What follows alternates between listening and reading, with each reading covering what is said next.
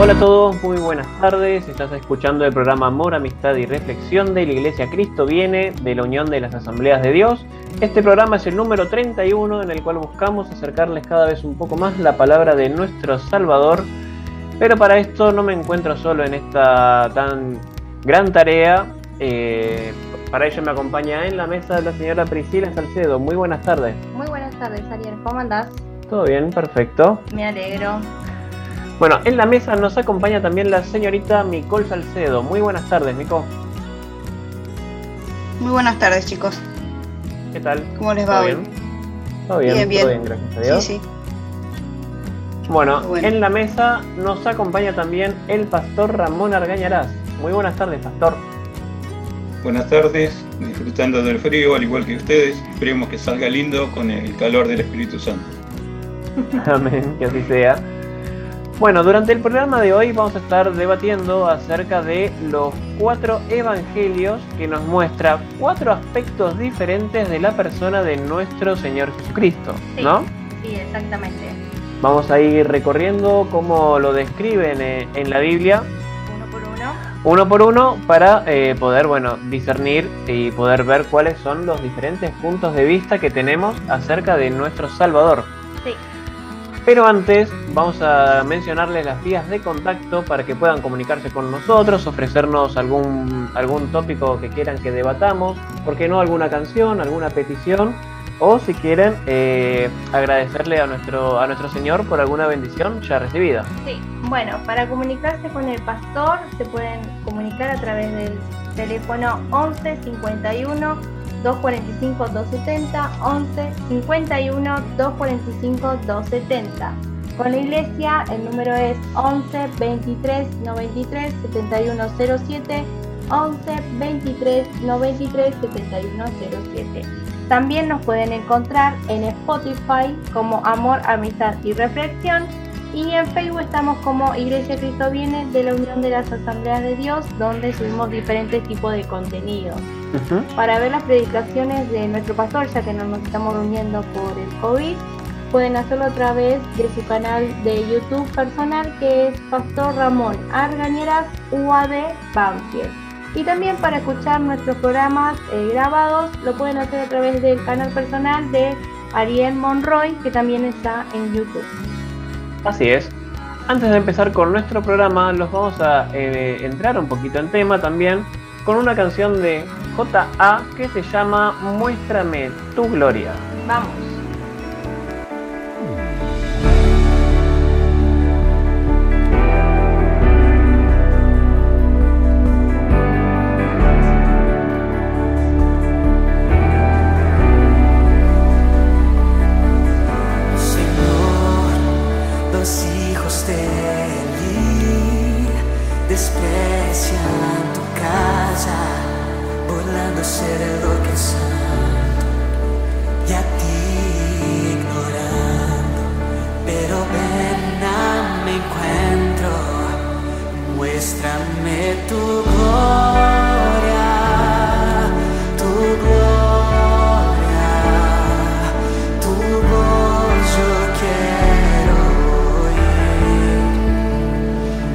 Muéstrame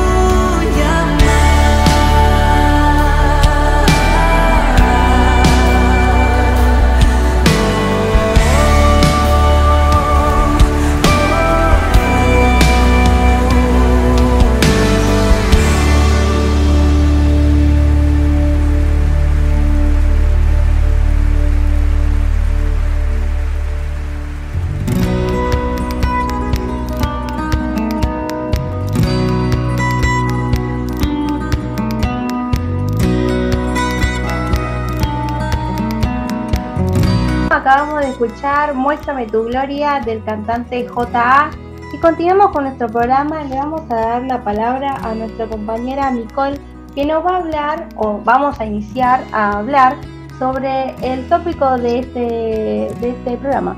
Nicole.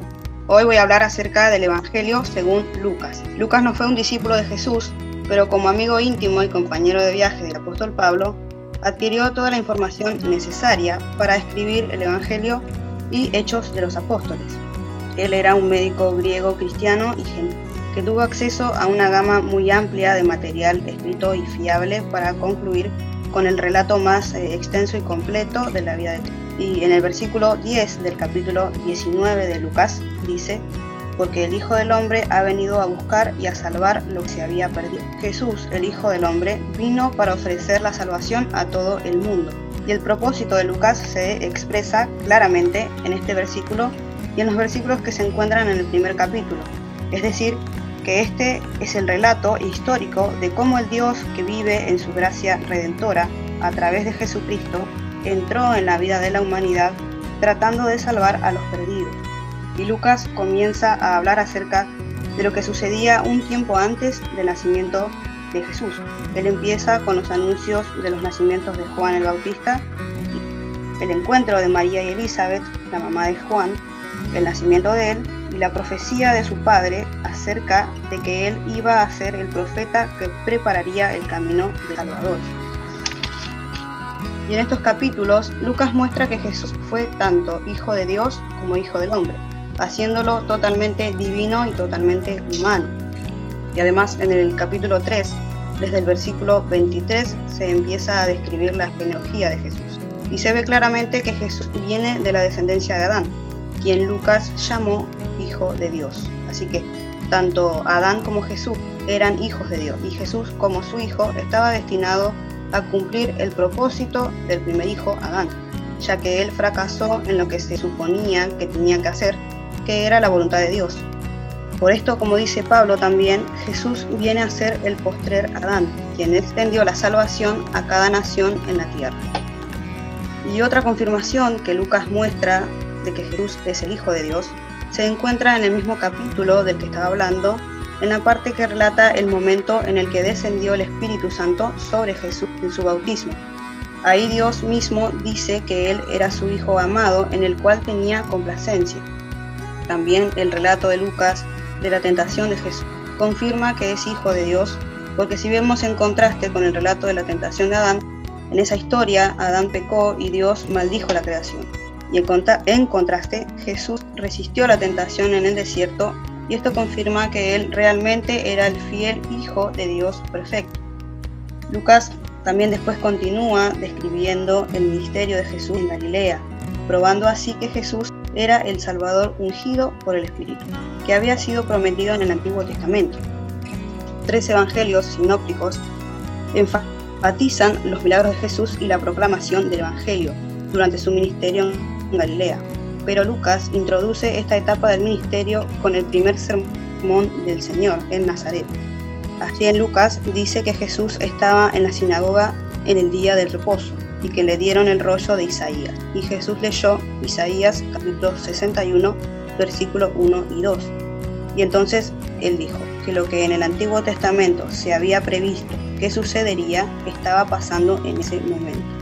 Y esto porque él estaba liberando gente de la opresión de los demonios, liberándolos de la clasificación social y restaurándolos hacia Dios, su creador y padre.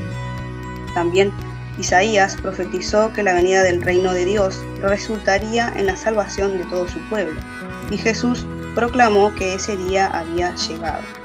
Lucas siguió también demostrando después las enseñanzas y milagros de Jesús, mostrando así también que realmente en Jesús se había cumplido lo que decía en Isaías. Él describe la salvación de muchas personas, de un hombre que tenía un espíritu impuro, a la suegra de Pedro, a un leproso y a un paralítico, y además dice que Jesús enseñó sobre el ayuno, de que su presencia física debería terminar el ayuno y traer regocijo. Sobre el día de reposo, que sí es para sanar y salvar vidas, llamó a Leví, quien estaba en el banco de los tributos públicos, y además también menciona el momento en el que Jesús seleccionó a sus doce apóstoles. Y en el capítulo 6 de Lucas, Jesús enfatizó el mismo cambio que Isaías había profetizado. Los pobres serán bendecidos, los hambrientos saciados, los que lloran reirán y bendición para los indefensos.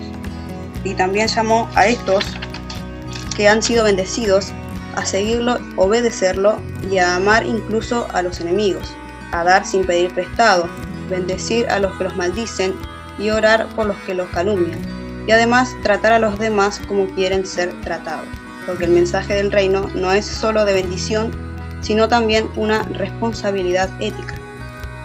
Y después lo que sigue relatando Lucas es que Juan envía a sus mensajeros hasta Jesús para preguntarle si él era el Mesías, a lo que Jesús contestó recordándoles a ellos los milagros que había hecho como confirmación para Juan. Y después Lucas registró enseñanzas y milagros en donde Jesús se enfocó en las buenas nuevas del reino. Ejemplos como la parábola del sembrador y de la lámpara relata Lucas que Jesús usó para describir la importancia de responder el mensaje del reino en fe y obediencia. También él describe otros momentos en los que Jesús calmó la tormenta, cuando echó fuera un demonio, sanó una mujer enferma y resucitó a una nena, que demuestran así la salvación que Jesús estaba ofreciendo. Él en su libro eh, destacó nuestra condición desesperada sin Cristo y nuestra necesidad de ser rescatados, y enseñó que en el reino de Dios es nuestra mayor salvación y el término salvación está profundamente arraigado a las esperanzas del Antiguo Testamento. Podemos definirlo como la liberación de la tiranía del mal. A través del Antiguo Testamento, en los profetas, Dios enseñó a su pueblo que el Mesías traería salvación de los efectos del pecado. El Evangelio de Lucas repetidamente afirma que Jesús es el Hijo de Dios y en otras se enfatiza su autoridad. Esto lo vemos en su bautismo, donde el Padre dio su aprobación desde el cielo y durante su transfiguración y cuando Dios instruye a escuchar a su Hijo. Todas estas referencias de Jesús como el Hijo de Dios comparten por lo menos una cosa en común. Todas muestran que Jesús es la persona a través de quien Dios está cumpliendo la salvación, la salvación. Como el Hijo de Dios, Jesús hizo lo que su Padre le ordenó. Además, Lucas tomó especial cuidado en enseñar que el Dios del universo se había encarnado para salvar inclusive a aquellos que la sociedad despreciaba. Gentiles, pecadores, mujeres y pobres tenían muy pocos derechos en la sociedad judía y no podían esperar heredar grandes bendiciones de Dios. Pero mostró Lucas que Jesús rechazó este sistema de valores y que ofreció salvación y completas bendiciones eternas a todo aquel que lo recibiera como su Señor y Salvador.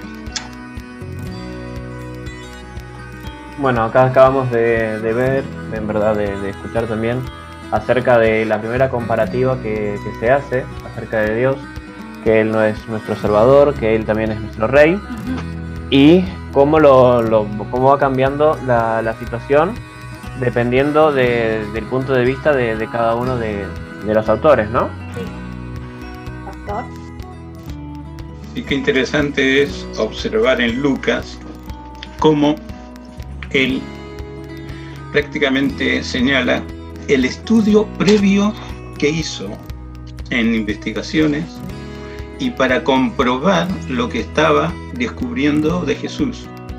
Lucas en su Evangelio, al querer presentar la perfecta humanidad de Jesús, cuenta detalles sobre la niñez de Jesús.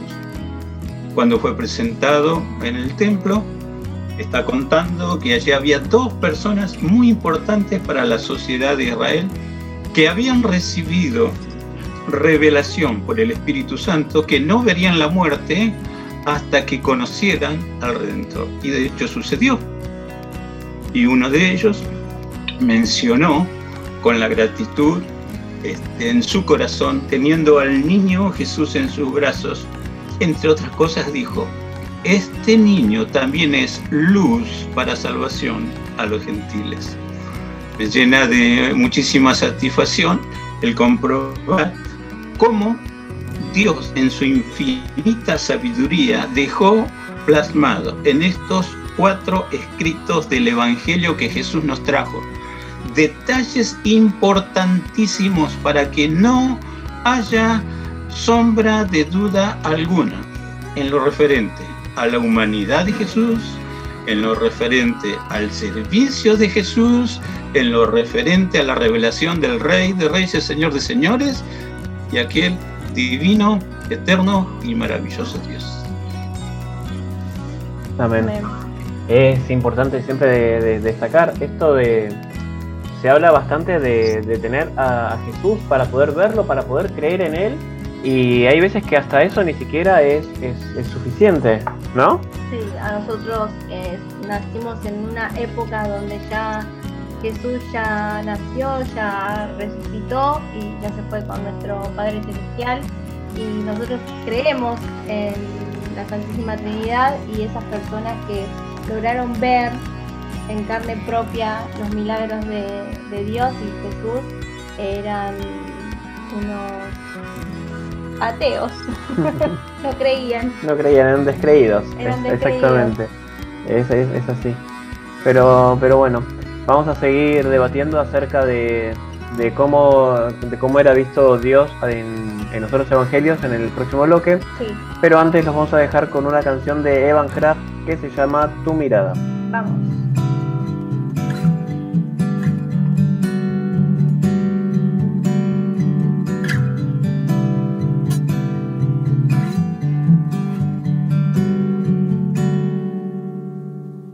Ojos revelan que yo nada puedo esconder, que no soy nada sin ti, oh fiel Señor. Todo lo sabes de mí. Cuando miras el corazón, todo lo puedes ver muy dentro de mí. Lleva mi vida a una sola verdad. Que cuando me miras, nada puedo ocultar. Sé que es tu fidelidad que lleva mi vida más allá lo que puedo imaginar y sé que no puedo negar que tu mirada puesta en mí me llena de tu paz. Llena de tu paz. Oh, Dios de pactos, guardas tus promesas, cumples tu palabra, que guías mi destino. Dios de pactos confío en tus promesas, descanso en tu palabra y por tu gracia estoy aquí. Y sé que es tu fidelidad quien lleva mi vida más allá de lo que puedo imaginar y ser que no puedo negar que tu mirada puesta en mí me llena de tu paz que tu mirada puesta en mí me llena de tu paz oh.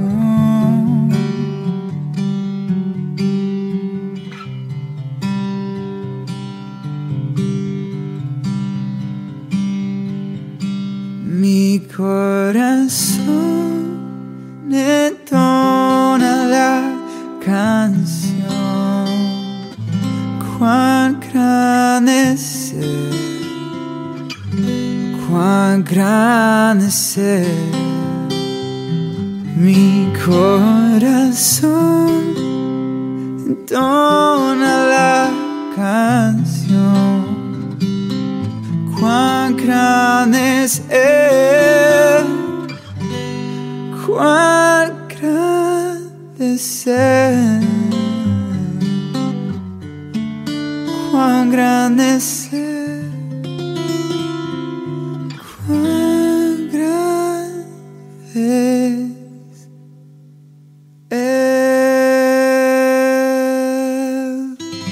acabamos de escuchar tu mirada de Evan Kraft y nos toca a nosotros eh, continuar con el programa. Vamos a seguir hablando de los evangelios y cómo muestran cada evangelio eh, a Dios en, los diferentes aspectos, ¿no? Para, empezar vamos a hablar acerca de, Marcos. ¿sí? Eh, Marcos fue el instrumento que Dios escogió para escribir el Evangelio más breve y más sencillo, en el que Jesús es retratado como el siervo de Dios. ¿sí? Los cuatro evangelios nos muestran cuatro aspectos diferentes de la persona de nuestro Señor. Y Mateo lo muestra como un rey, Lucas como el hombre perfecto, Juan como el Hijo de Dios y Marcos como el siervo, ¿sí? como estábamos escuchando hace minutos nada más.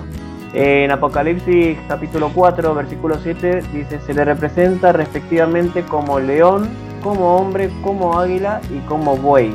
Bueno, en el Evangelio de Marcos, el Señor es el siervo que, como un animal de carga, es más dócil como el buey, vino para servir y para dar su vida en rescate por muchos. Jesús vino al mundo para salvar a los pecadores. Eso nos dice en Marcos capítulo 10, versículo 45. Marcos hace hincapié en la obra de Cristo. Cristo se, eh, es observado en acción. Jesús es un hombre de acción y poder. Este evangelio es activo y ágil. Él es visto como el siervo de Dios. El propósito de Marcos fue básicamente teológico más que histórico y él no está interesado en Jesús solo como una figura histórica, sino como el Hijo de Dios y el Salvador. Marcos omite la genealogía y el nacimiento de Cristo porque nadie está interesado en la genealogía o la ascendencia de un esclavo.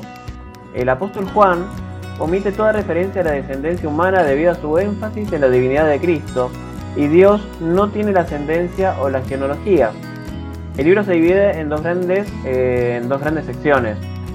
El servicio del siervo y el sacrificio del siervo.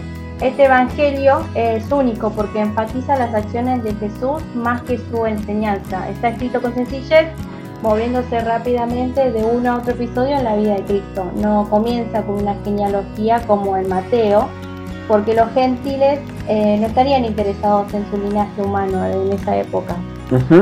Después de la introducción de Jesús y su bautismo, como nos contaba nuestra compañera Nicole, Jesús comienza su ministerio público en Galilea y llama a los primeros cuatro de sus doce discípulos. Lo que sigue es el registro de la vida de Jesús, su muerte y su resurrección.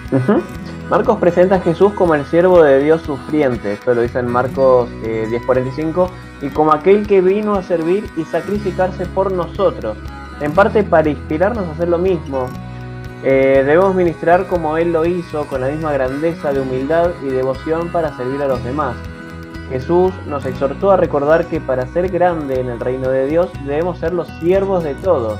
El autosacrificio debe trascender a nuestra necesidad de reconocimiento o de recompensa, así como Jesús estuvo dispuesto a ser humillado al poner su vida por las ovejas.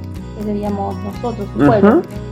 El relato de Marcos no es solo un conjunto de historias, sino una narrativa escrita para revelar que Jesús es el Mesías, no solo para los judíos, sino también para los gentiles, como habíamos dicho. En una profesión dinámica, los discípulos, dirigidos por Pedro, reconocen su fe en él, aunque fracasan en comprender plenamente a su Mesías hasta su resurrección. Bueno, es lo que veníamos hablando, que ellos lo vieron y lo vivieron y aún así no creían. no creían.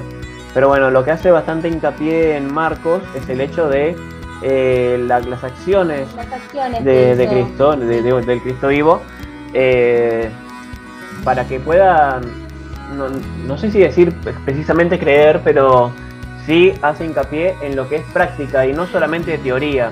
No importa eh, el origen, sino las acciones que te transmite a través de las enseñanzas que transmite, perdón, a través de sus acciones. Bueno, en el estudio que hicimos para, para este programa, eh, el libro de Marcos eh, sirvió como eh, una prueba ocular, o sea, era lo que se veía, era lo que se escribía y estaba más, más enfocado en las hazañas que hacía Cristo durante su vida que, en lo que sería histórico genealógico como pasó con Mateo, ¿no?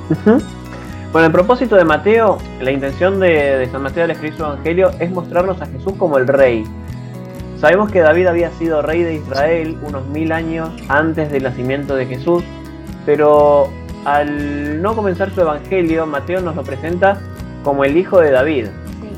Luego sigue con la genealogía de Jesús para mostrar lo que sostiene de entrada, que Jesús viene del linaje de David. Sí. Mateo intenta presentar a Jesús no solo como el Mesías, sino como el hijo de David, ¿no? Y lo elabora de manera tal que pudiera ayudar a los cristianos con sus controversias con los judíos. Eh, señala que el rechazo de Cristo por parte de Israel está de acuerdo con la profecía y que tal rechazo da lugar a la transferencia de los privilegios divinos del pueblo escogido de la comunidad judía a la cristiana. Las enseñanzas de Jesús en el Evangelio de Mateo llaman a la obediencia y denuncian la simulación y la hipocresía de la vida personal y, comunitaria. Mateo fue escrito por uno de los doce apóstoles.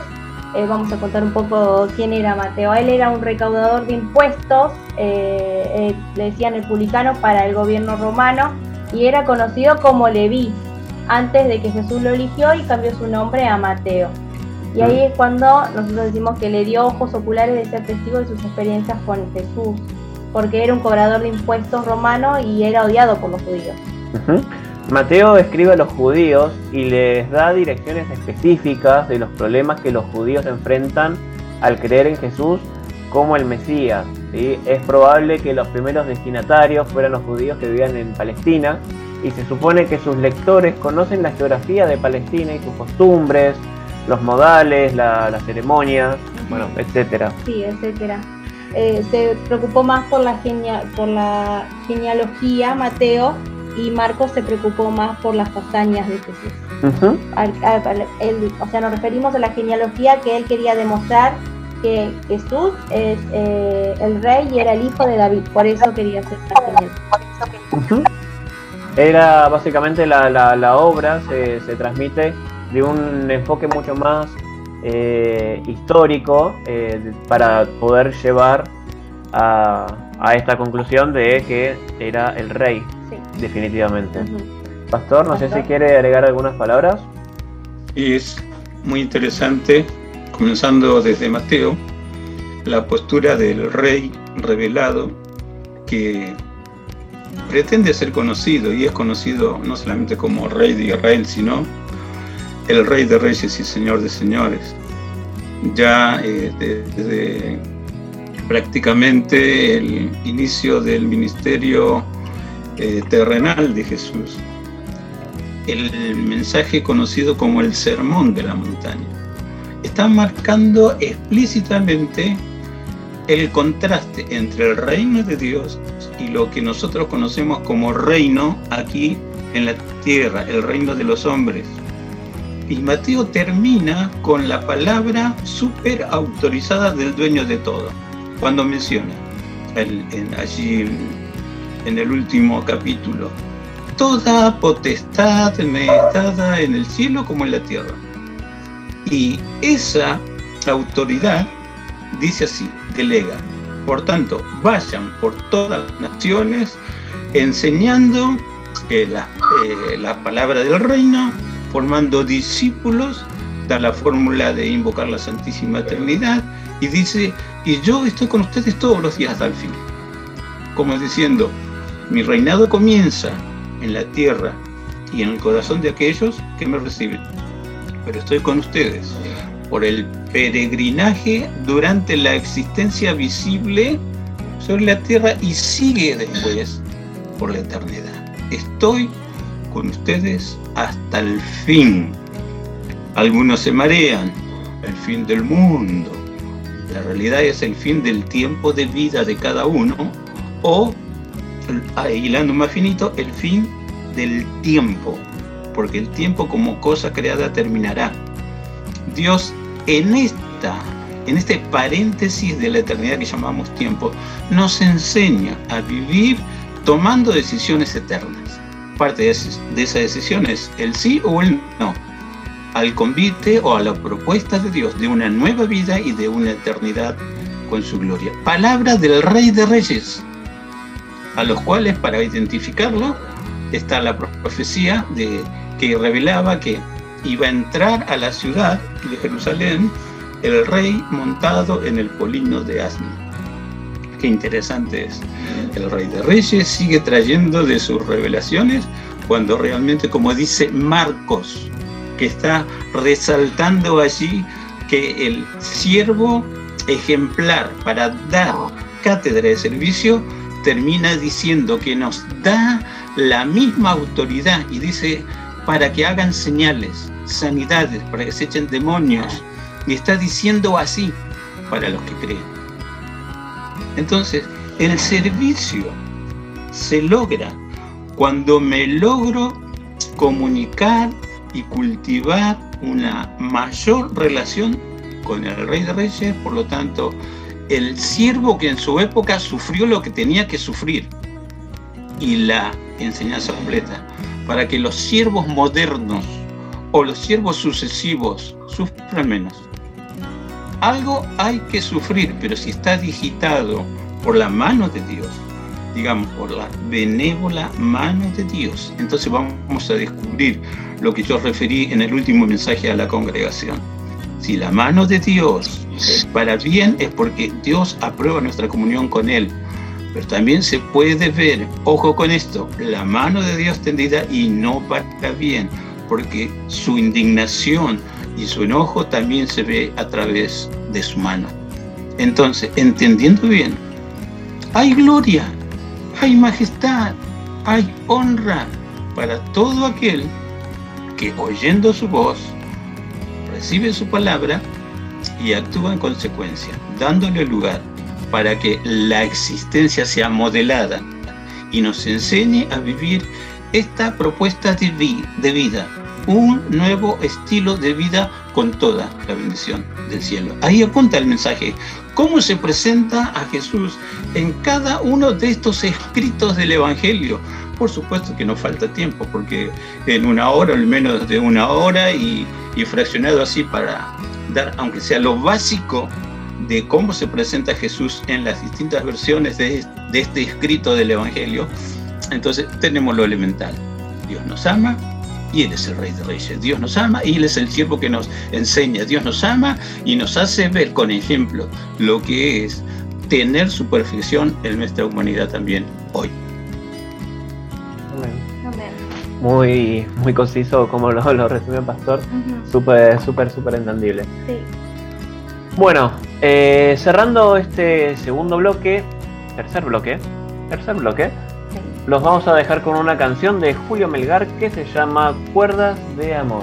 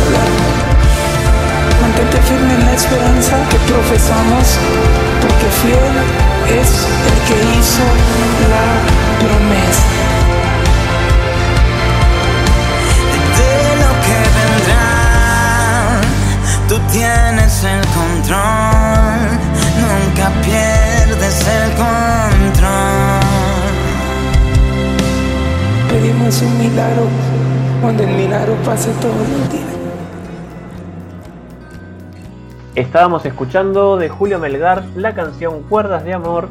Y antes de volver al tópico de este día, con la conclusión de nuestro pastor, vamos a compartirle las vías de contacto para aquellos que se quieran comunicar con nosotros para dejarnos alguna reflexión, alguna canción que quieran que, que pasamos o algún tema que quieran que debatamos, lo pueden hacer al número del pastor que es el 11 51 245 270, 11 51 245 270 o al número de la iglesia 11 23 93 7107, 11 23 93 7107 y para aquellos que nos escuchan desde otras partes de- del mundo que no sean Argentina, lo pueden hacer por mail a iglesiauad.belarga.gmail.com iglesiauad.belarga.gmail.com o a través de nuestro Facebook Iglesia Cristo Viene de la Unión de las Asambleas de Dios.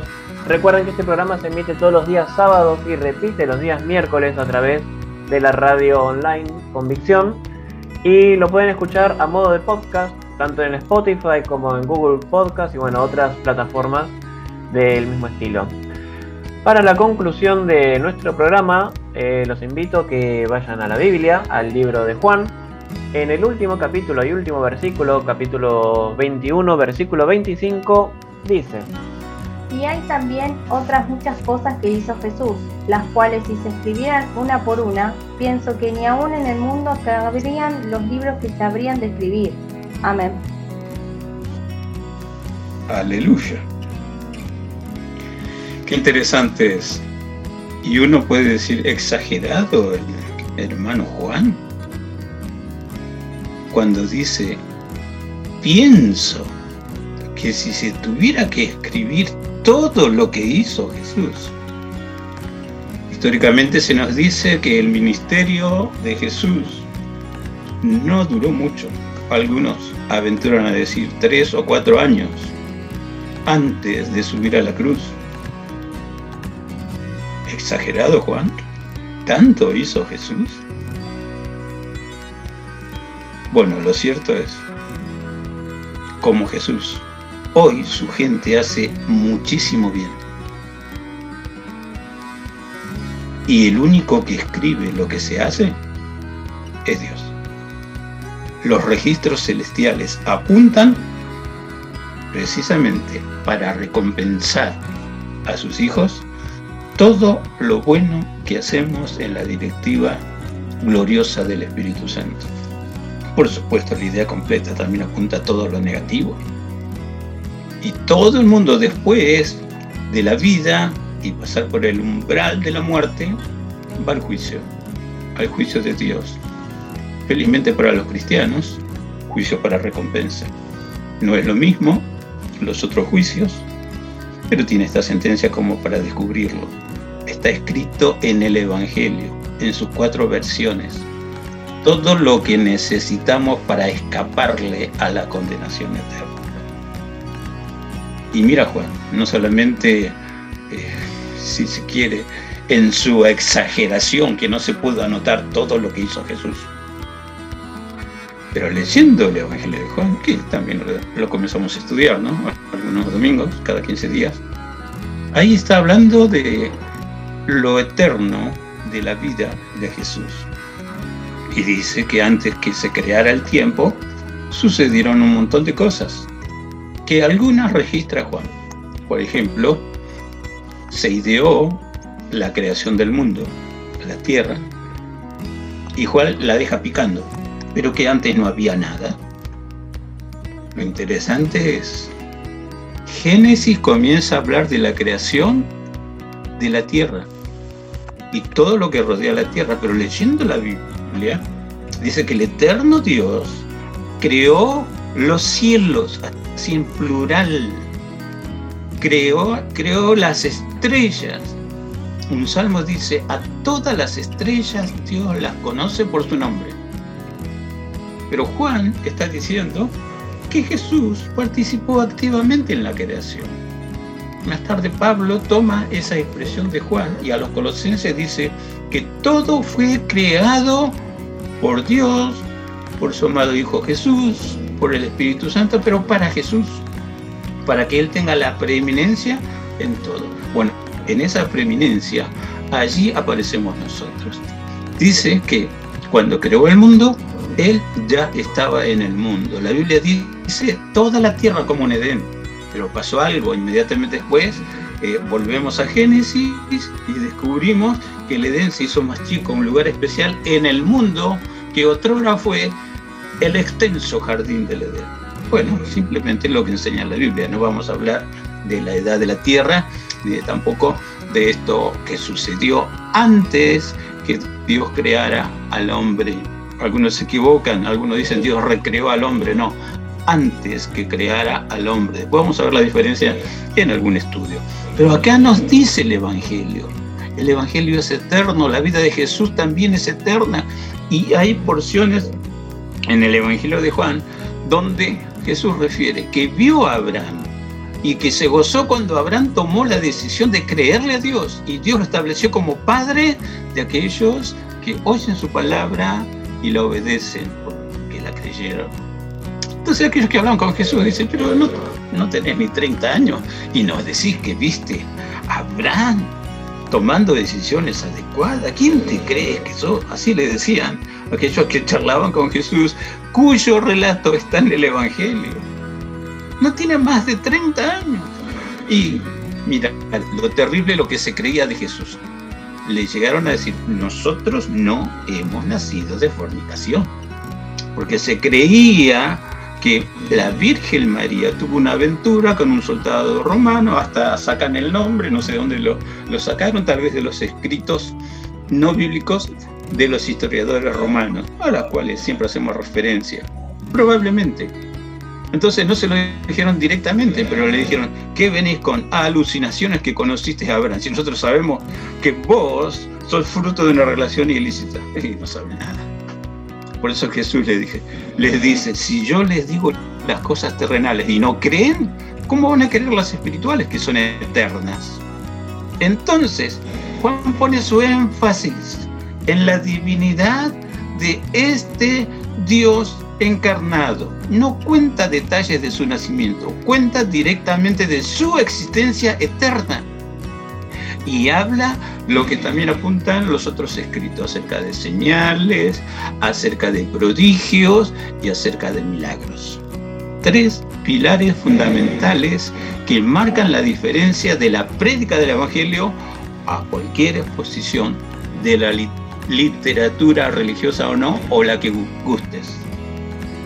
Donde está Dios, está Jesús, está el Espíritu Santo, está la palabra que hace precisamente esto que terminé de decir y vuelvo a decir.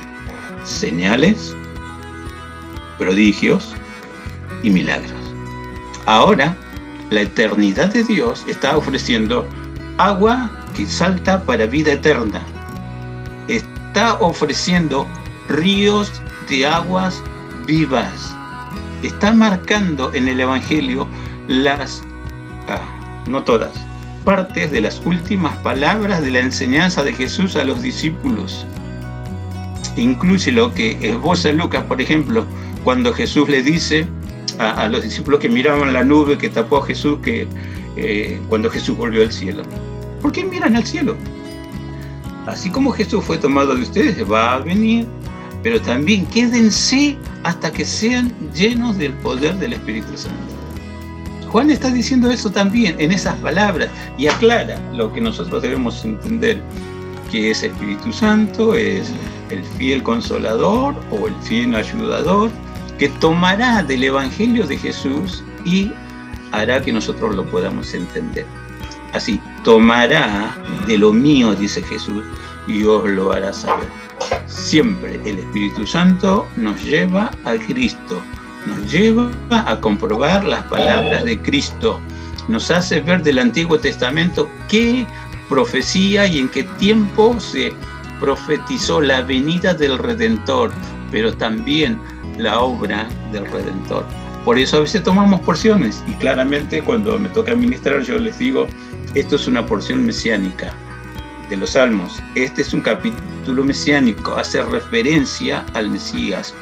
El Espíritu Santo nos abre la Biblia para entender que más allá de la historia maravillosa de la redención, Dios ha dejado señales, ha iniciado prodigios y milagros. Y también en el día de hoy, en la oración de Jesús registrada San Juan 17, Jesús oró precisamente por el fruto de nuevos convertidos, por el trabajo de los que hoy conocemos esta bendita gracia de Dios.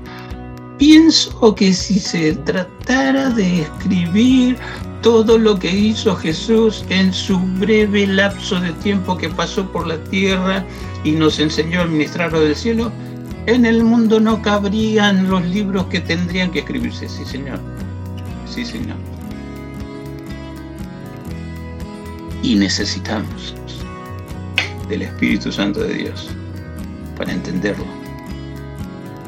Pero sobre todo necesitamos de ese Espíritu para tener ganas de acercarnos a Dios, tener ganas de descubrir lo que Dios preparó para cada uno, porque en el Evangelio no sirve ser parecido o ser copia o ser mala copia de algún supuesto cristiano exitoso o supuesto ministerio exitoso o supuesto lo que quieras.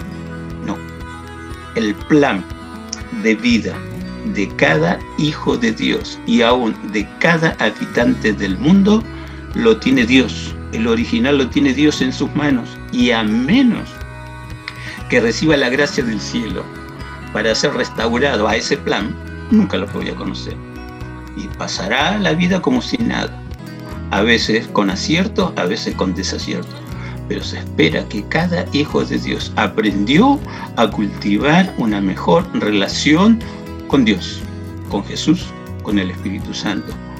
Cuatro escritos del Evangelio, ¿por qué? Uno solo alcanzaría. No, estoy diciendo el pensamiento de Juan. En el mundo no cabrían los libros que tendrían que escribirse. Pero en esos cuatro evangelios, la visión de Mateo, la visión de Marcos, la visión de Lucas, la visión de Juan, tenemos un panorama completo necesario y vital para entender que realmente Jesús no es un mito, no es una leyenda heredada, no es un cuentito inventado por algún mortal o alguna sociedad adelantada y que quiere, mediante ese evangelio, avasallar los derechos de los demás. No se trata de nada centrado en ninguna posición humana, en ninguna inteligencia humana, sino revelación del cielo, traído por el mismo creador del cielo y de la tierra. Y vamos a descubrir, Dios tiene un interés especial para que su creación realmente le tribute toda la gloria, la honra que corresponde. Por eso los milagros, por eso las señales, por eso los prodigios y por eso el convite de Dios, no solamente por una nueva vida, sino también cómo potenciar y cómo llevar mayor satisfacción al corazón de Dios. Dios en su infinita misericordia tiene mucho más de lo que siquiera puedo entender. Y lo es para el futuro, pero lo es también ahora en nuestra existencia terrena. ¿Qué son las decisiones que realmente le llevan gloria? Igual lo sabrás tú. Y si no lo sabes, busca con mayor intensidad lo que Dios preparó para darte. Y vas a descubrir que no es lo mejor de lo mejor que te puede pasar, sino es lo óptimo, lo de Dios y lo que realmente te hará feliz y te hará con, correspondiendo a algo de tanto que recibes de parte del Señor, para no marearnos. Cualquiera que vive, sea cristiano o no, tiene el favor de Dios para cambios. Tiene el favor de Dios para llevar algo de honra, gloria y dignidad en su cuerpo, representando la bendición que Dios le otorga. Hay muchísimo más para hablar, no voy a exagerar ni tampoco traspolar la, la palabra de, este versículo que tomamos como base para terminar en la reflexión final. Pero déjenme decir, pienso que si tenemos que decir todo del Evangelio, ¿cuántos programas de radio tenemos que hacer? Lo interesante es Dios está con nosotros y de, de esa infinitud tomamos nosotros también lo necesario para aprender a honrarle y para aprender a corresponderle en algo. Dios Amén. siga bendiciendo a cada uno. Amén. Amén.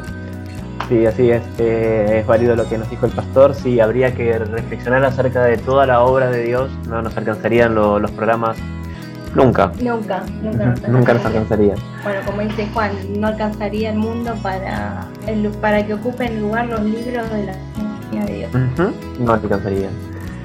Bueno, eh, cerrando este programa, bueno, eh, ya hemos debatido acerca de, de todas las, las presentaciones de Dios en, en la Biblia. Hemos hecho un bosquejo acerca de cada una de ellas. Y bueno, si tienen alguna idea, sugerencia que nos quieran comunicar, ya saben los medios por los cuales pueden hacerlo. Así que bueno, vamos cerrando este programa. Nos despedimos, Nicole, hasta la semana que viene. Dale, hasta la semana que viene. Que tengan una linda semana. Todos. Muchas gracias. Hasta la semana que viene, Pastor. Nos vemos chicos, ahí estamos con la expectativa de seguir trabajando en esto tan lindo. Amén. Así sea. Bueno, hasta la semana que viene, Pipi. Hasta la semana que viene, Ari. Bueno, los voy a dejar con una última canción para la reflexión también. Eso en esta oportunidad es una canción de Danilo Montero que se llama Todo lo has cambiado. Y recomendamos de esta canción, la repetimos, todo lo has cambiado de Danilo Montero, que miren el video que está en YouTube, que es muy lindo, lo vas a aprender, saber por qué, si lo van a buscar. Hasta la semana que viene.